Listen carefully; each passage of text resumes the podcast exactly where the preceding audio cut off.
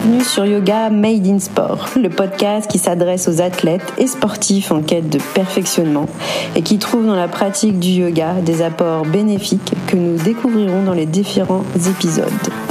Je suis Aurélia, professeure de yoga à Soissons. Je vous délivre différents types de cours audio et des épisodes où je soulève les bienfaits du yoga en complément de votre activité et je tends à démontrer que le yoga se révèle une véritable plus-value dans votre pratique. Et n'oubliez pas que le yoga est l'allié du sport lorsqu'il est made in sport. Bonjour et bienvenue dans l'épisode 11 du podcast Yoga Made in Sport. Du coup, dans cet épisode, aujourd'hui, je vais parler de la gestion de sa concentration avant ou après ou pendant ou pendant sa préparation physique et savoir pourquoi aussi tu n'arrives pas à franchir le pas de mettre du yoga, donc du coup de la méditation, dans ta préparation mentale. Avec plus de 20 ans maintenant de recul, on sait que la méditation améliore l'attention, le bien-être émotionnel et l'immunité, tout en réduisant le stress, l'inflammation et le vieillissement. Là, après, il y a plusieurs, il y a quatre types de techniques de base euh, de façon prédominante qu'on peut utiliser dans le sport. Par exemple, l'imagerie, donc la visualisation, la fixation d'objectifs, l'autosuggestion et la relaxation. Elles sont complétées bien sûr par d'autres formes d'intervention, multimodales, combinaisons issues de techniques de base. Voilà, il y en a plein d'autres de toute façon. Dans les notes de l'épisode, je vous laisse une source de bibliographie avec des livres à lire si ça vous intéresse. Je vous ai laissé deux liens avec euh, un exemple de thèse euh, qui explique euh, comment elle a fait pour amener une préparation mentale et des exercices prouvés d'une technique scientifique.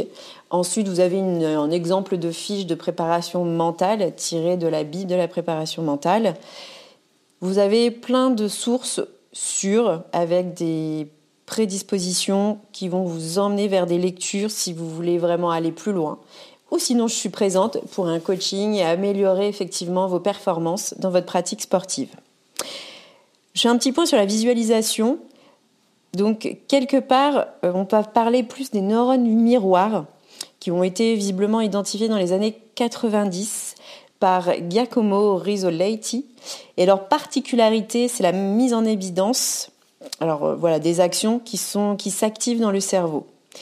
Et c'est le fait d'observer quelqu'un d'autre. Donc euh, d'observer par exemple un père dans sa discipline par une vidéo ou de regarder sa propre pratique pour la visualisation de ses performances à l'instant T. En tout cas, chez l'être humain, un tel système de neurones, euh, en tout cas ces neurones miroirs existent grâce à la technique de l'IRM où on a pu les localiser précisément dans différentes parties du corps, bah, du cerveau, pardon. Par exemple, le cortex prémoteur, la zone très impliquée dans le contrôle moteur. Il y a eu le gyrus temporal qui participe activement à la perception visuelle et a donc un rôle dans l'observation. Et enfin, il y a l'air motrice supplémentaire qui intervient dans la programmation et la planification du mouvement autogéré. Or, en particulier aussi lors de périodes de blessure, l'usage de la visualisation mentale est fréquent. Souvent, c'est bien le soir pour mieux réaliser les mouvements effectués lors de la thérapie ou de la préparation, pour garder intactes les traces mentales des mouvements exécutés habituellement, bien sûr, pour se motiver ou faciliter le processus de guérison. Cette activation dépend de notre expertise dans le geste, bien sûr, et de notre niveau. Mais la mise en jeu des neurones miroirs dans l'imitation lors de l'apprentissage d'un nouveau geste n'est donc pas si évident, mais ça existe, comme l'a démontré Michel Desmurger. D'une autre façon, avant d'aller plus dans le détail au niveau du podcast, euh, bien sûr, il y a la sophrologie, qui a permis de vulgariser l'importance de la préparation mentale depuis plus d'une trentaine d'années. Bah, à la base, ce n'était pas dirigé pour euh, les sportifs, mais elle a eu le mérite d'être une pionnière dans la gestion du stress. Et là, en parallèle, il y a l'hypnose qui gagne en popularité depuis quelques années, au même titre que la méditation. Donc voilà, au niveau du podcast, dans un premier temps, on va aller voir quelle est votre intention, quelle est son intention profonde en commençant la méditation. Ensuite, quels sont les bénéfices de cette méditation? Et enfin, comment on peut méditer? Donc je vous laisse, voilà, si vous êtes quelque part, installez-vous, si vous êtes au volant, concentrez-vous sur la route, mais n'hésitez pas à bien écouter. Et si vous avez des questions, comme d'habitude, n'hésitez pas à me laisser un message sur Sana Yoga Studio euh, sur Instagram, où je suis euh, présente tous les jours, ou par mail. Et euh, n'hésitez pas, si vous voulez un coaching plus privé, j'ai les appels sur Evert Sport. Vous pouvez réserver quand vous voulez. Donc revenons. Quelle est son attention profonde en commençant la méditation? Bon, c'est comme le sport. Ce qui anime chacun pour commencer cette pratique varie énormément d'un individu à un autre. Peut-être d'ailleurs, personne n'a trouvé d'intention, mais rassurez-vous, c'est très bien aussi.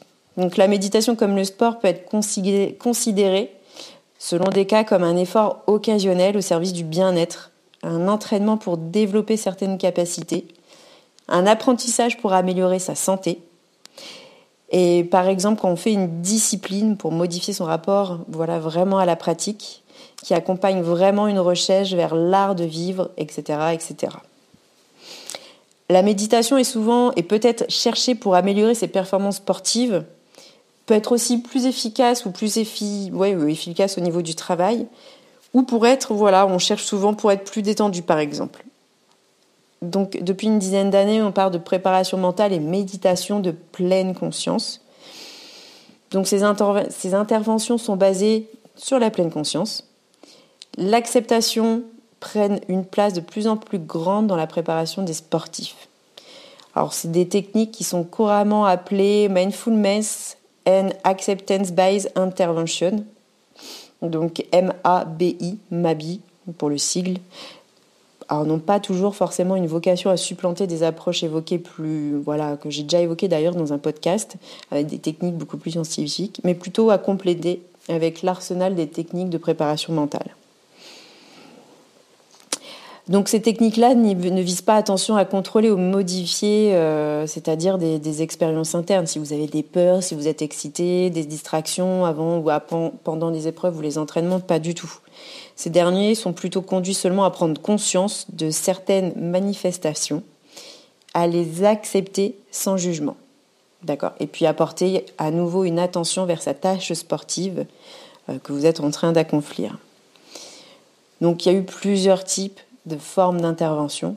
Donc depuis une quinzaine d'années, ce type de programme MABI existe à destination des sportifs. Ils ont été vraiment élaborés à partir de programmes élaborés en clinique. Alors je ne vais pas rentrer dans le détail, ce serait trop technique et sur un podcast, euh, je vais vous perdre de toute façon. Mais généralement, les protocoles s'étalent sur 6 à 12 semaines. Les séances sont généralement en groupe et sont complétées par des petites séances individuelles. Donc, par exemple, une ou deux séances de pratiquer de la collective de 60 minutes en moyenne, complétées par une pratique personnelle de 10 à 15 minutes, guidée ou non. Voilà un exemple pour intégrer la méditation, en tout cas guidée, dans son plan d'entraînement, dont je parle assez souvent. Après, quand on commence la méditation, on ne voit pas tout de suite les résultats. Mais avec le temps, les mois et les années, c'est vrai qu'on ressent une certaine plénitude et surtout savoir faire pause dans ces vies effrénées. Surtout quand euh, vous avez une pratique sportive de compétition, que vous avez un travail, une famille, il faut conjuguer tout ça. Il faut trouver le temps, certain, mais un temps pour intégrer, voilà, peut-être la méditation dans votre préparation physique et du coup mentale. Il est absolument nécessaire de faire des efforts réguliers pour aboutir à une réelle concentration. Donc aller vers cette fameuse méditation et du coup à l'intégrer à votre préparation mentale. Alors ce que je peux te dire, c'est que c'est facile le parcours, mais c'est semé d'embûches parce qu'il y a des difficultés, il faut de la pugnacité avec le temps. L'intégrer quand même dans son quotidien euh, entre deux et trois fois par semaine, au minimum deux à trois minutes, pour améliorer ses performances, sa concentration. Voilà, dans le sport, les plus grands athlètes méditent pour améliorer leurs performances. Il est tout à fait possible que tu débutes juste par curiosité, et après, ton attention est très importante et elle va déterminer ta fonction de méditation et tu vas avoir peut-être au fur et à mesure un intérêt. Tu vas pouvoir mettre une intention avant ta méditation selon tes échéances sportives. Ensuite, j'avais évoqué un deuxième point, les bénéfices de la méditation. Bon, en fait, les bénéfices sont nombreux. Alors dans ce podcast, je ne vais pas faire une liste exhaustive aujourd'hui aussi, Pareil, je vous laisse regarder tous les liens, toutes les sources que je vous ai données entre les livres, entre les liens où vous pouvez cliquer et vous avez directement en freebie euh, des articles. Le moyen c'est de les découvrir et de méditer quotidiennement. Après, dans quelques semaines, quelques mois, vous pourrez en voir les, vraiment les bienfaits et les bénéfices qui sont bah, déjà l'amélioration souvent de son alimentation, une baisse de la douleur, une amélioration de sa santé générale, une hausse de la confiance, une hausse également de la mémoire et une amélioration de son sommeil qui décroît tout ça, une diminution de son stress et de son anxiété. Et le troisième point, là que je voulais évoquer, c'était comment méditer. dans un premier temps, le focus, la méditation, on peut l'observer sur trois points. L'observation de ses pensées, de ses sensations ou de ses émotions. Ensuite, il y a la posture. Ça, finalement, que chacun médite ou l'endroit où il se sent bien dans la posture dont il a envie, c'est-à-dire l'attitude. Mais pour commencer à méditer, n'hésitez pas à vous isoler dans un coin et surtout d'être bien assis, le dos droit, la nuque bien détendue, les épaules relâchées, les pieds bien ancrés dans le sol, sur une chaise, en tailleur. En tout cas, on prend le temps de former sa posture et de s'en familiariser. Après, on peut porter une certaine attention. Donc cette attention peut être une attention focalisée ou une attention ouverte. Bon, c'est tout, je détaille. Donc l'attention focalisée, voilà, tout simplement, c'est se concentrer dans un endroit précis où l'air entre dans les narines et on sent la différence entre la température de l'air inspiré et la température de l'air expiré. On focus totalement sur ses narines, sur l'air qui rentre, le chaud, le froid. Donc l'attention est focalisée. Les exercices de respiration sont plus souvent utilisés pour développer cette attention focalisée. D'ailleurs, il est souvent recommandé de décomposer le souffle en quatre temps de même durée. Une inspiration, par exemple, sur quatre. On garde l'air dans les poumons sur quatre. Donc la rétention, le kumbhaka. On expire sur quatre. Vous comptez dans votre tête. Et on reste en bas, on bloque sa respiration sur quatre poumons vides. Et ça, vous pouvez le faire pendant 5 à 10 minutes. Vous comptez sur 4, 4, 4, Antoine Lutz, qui euh, est dans le centre de recherche en neurosciences à Lyon, et en collaboration avec l'équipe de Richard Davinson sur l'université du Wisconsin, lui, il a réalisé une étude en 2009 qui a démontré l'amélioration des capacités de concentration après une période de trois mois de pratique de la méditation avec une attention focalisée. Donc après, vous tapez dans les recherches, vous trouverez très facilement son étude. Je vous ai parlé également de l'attention ouverte. Donc l'attention ouverte, on la garde au niveau de ses narines, on se concentre. Tout son corps, toute sa globalité complètement détendu.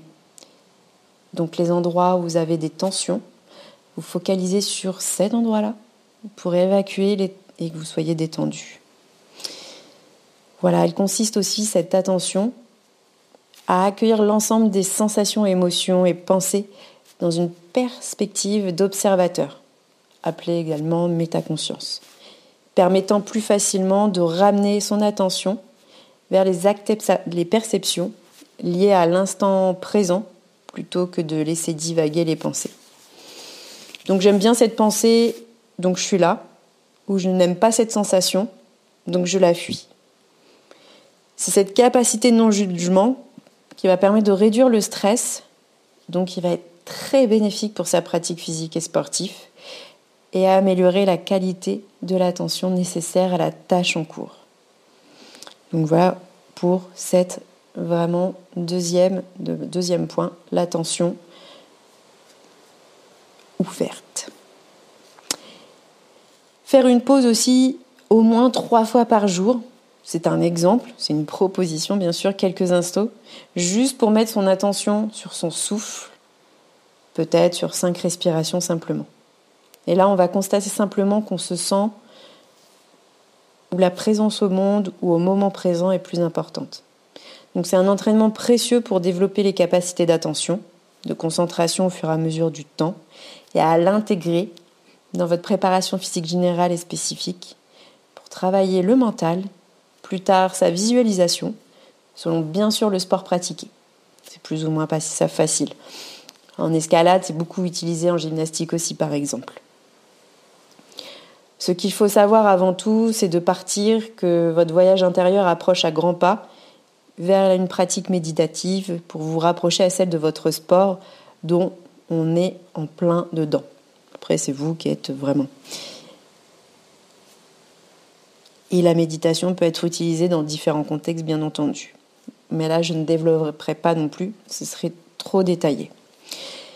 Donc enfin, en conclusion, de nombreuses études maintenant montrent bien les bienfaits de la méditation. Les pratiquants sont de plus en plus nombreux. Dans le domaine du développement personnel également, les bénéfices sont là. Et méditer permet d'accroître également sa confiance en soi, d'améliorer sa concentration et d'être beaucoup plus apaisé. Donc euh, ça s'adresse maintenant de plus en plus à une grande majorité euh, de, de, pratiquants et qui contribuent forcément derrière une bonne hygiène de vie, ce qui va avec la pratique d'un sportif qui pratique en compétition ou juste une pratique personnelle. Voilà, l'alimentation va de pair, ça c'est indéniable. Donc la pratique sportive, attention. Là je reviens sur un petit, euh, une petite parenthèse que ce soit la méditation ou le sport, quand on est mal encadré, il y a toujours des risques. Par exemple, dans le sport, on peut avoir des blessures. Et pareil, si on est mal encadré au niveau de la méditation, on peut tomber dans des excès, par exemple, et ne pas aller dans les bonnes voies en fonction de son sport et de son attention. Donc ça, attention, voilà, à pas être dans non plus une méditation absolue, 8 heures par jour, voilà, euh, vraiment des excès.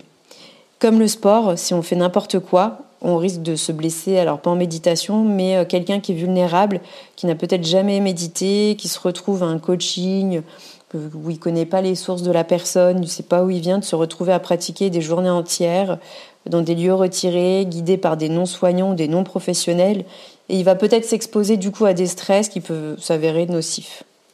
Donc euh, voilà, c'était la petite aparté à ce niveau-là, tout simplement. Donc voilà, je vais vous quitter tout doucement et je finirai ce podcast par une citation écrite par Nietzsche dans le livre d'ailleurs de Christophe André. André. J'ai un mot à dire à ceux qui méprisent le corps. Je ne leur demande pas de changer d'avis ni de doctrine, mais de se défaire de leur corps, ce qui les rendra muets. C'est tout pour aujourd'hui. Donc je vous laisse et je vous dis à dans 15 jours. N'hésitez pas à vous inscrire sur ma plateforme Eversport Sana Yoga Studio.